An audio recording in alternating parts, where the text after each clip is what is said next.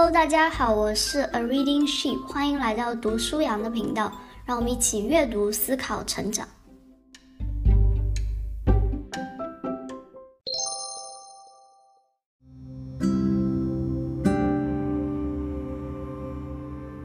如果有个耶稣的比喻流行度大调查，我猜浪子的故事一定会名列前茅。无论哪个文化、哪个时代的人都可以和这个故事共鸣，甚至很多没有读过圣经的人也对这个故事有所耳闻。那这个比喻之所以这么广为人知，可能当中有一幅名画的贡献，就是荷兰画家伦勃朗的《浪子回头》。那这位光影大师在晚年的时候完成了这幅作品，现在这幅作品是收藏在圣彼得堡东宫博物馆，每年都吸引了很多的游客和艺术爱好者。那今天要介绍的这本《浪子回头》，一个归家的故事，就是由这幅油画催生出来的。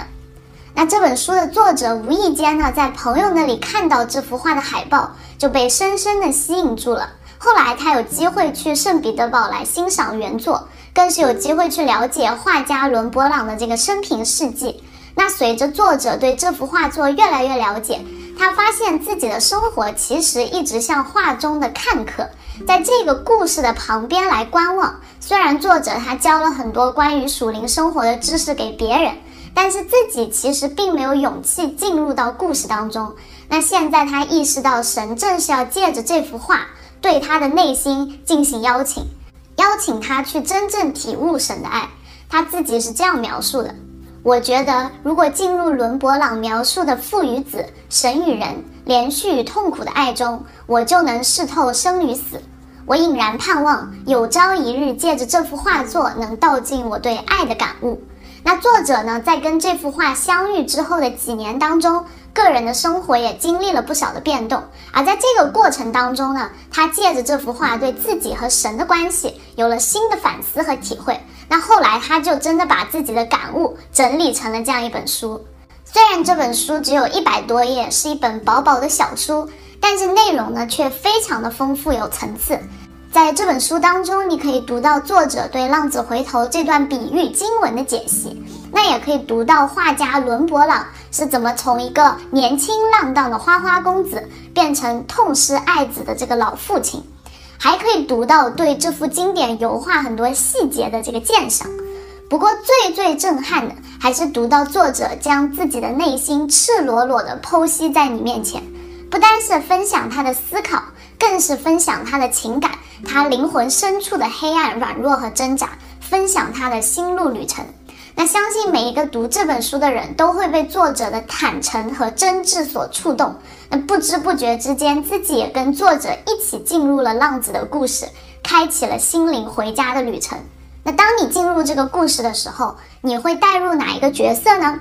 那可能你和小儿子很有共鸣，都曾经去到远方，为了寻找快乐和自由，却最终迷失在花花世界当中，搞到自己精疲力尽，满身伤痕。那可能有的人觉得自己比较像那个大儿子，一直都很乖啊，勤勤恳恳，任劳任怨，看得见的表面其实并没有迷失。但是呢，看不见的内心却在某些意想不到的时刻爆发出冷酷、嫉妒、苦毒、自私和孤独。那或者你和作者一样，觉得自己有时候像小儿子，有时候又像这个大儿子。那这本书的前两个部分就分别描述了小儿子和大儿子的回家之路。其实无论自己是小儿子还是大儿子，慈父都有着同样的期待，就是希望儿子们能够回家。回到他的怀抱，希望他们回到家里来，一起享受喜乐和丰盛。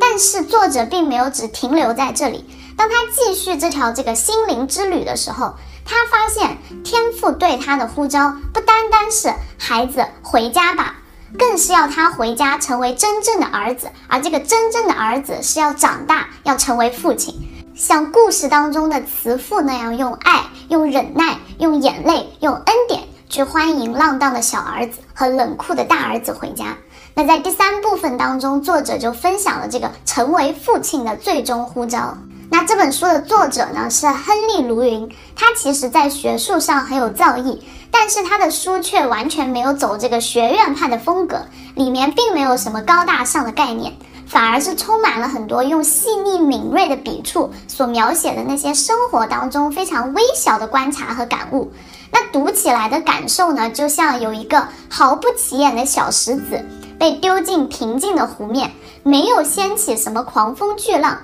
但是却一圈又一圈，既温柔又犀利地拨开我们的灵魂。那也许这是为什么他被誉为二十世纪的灵修大师。那所以非常推荐你来读这本《浪子回头》，从这个故事，从这幅画开始，跟着卢云一起来探索回家的路。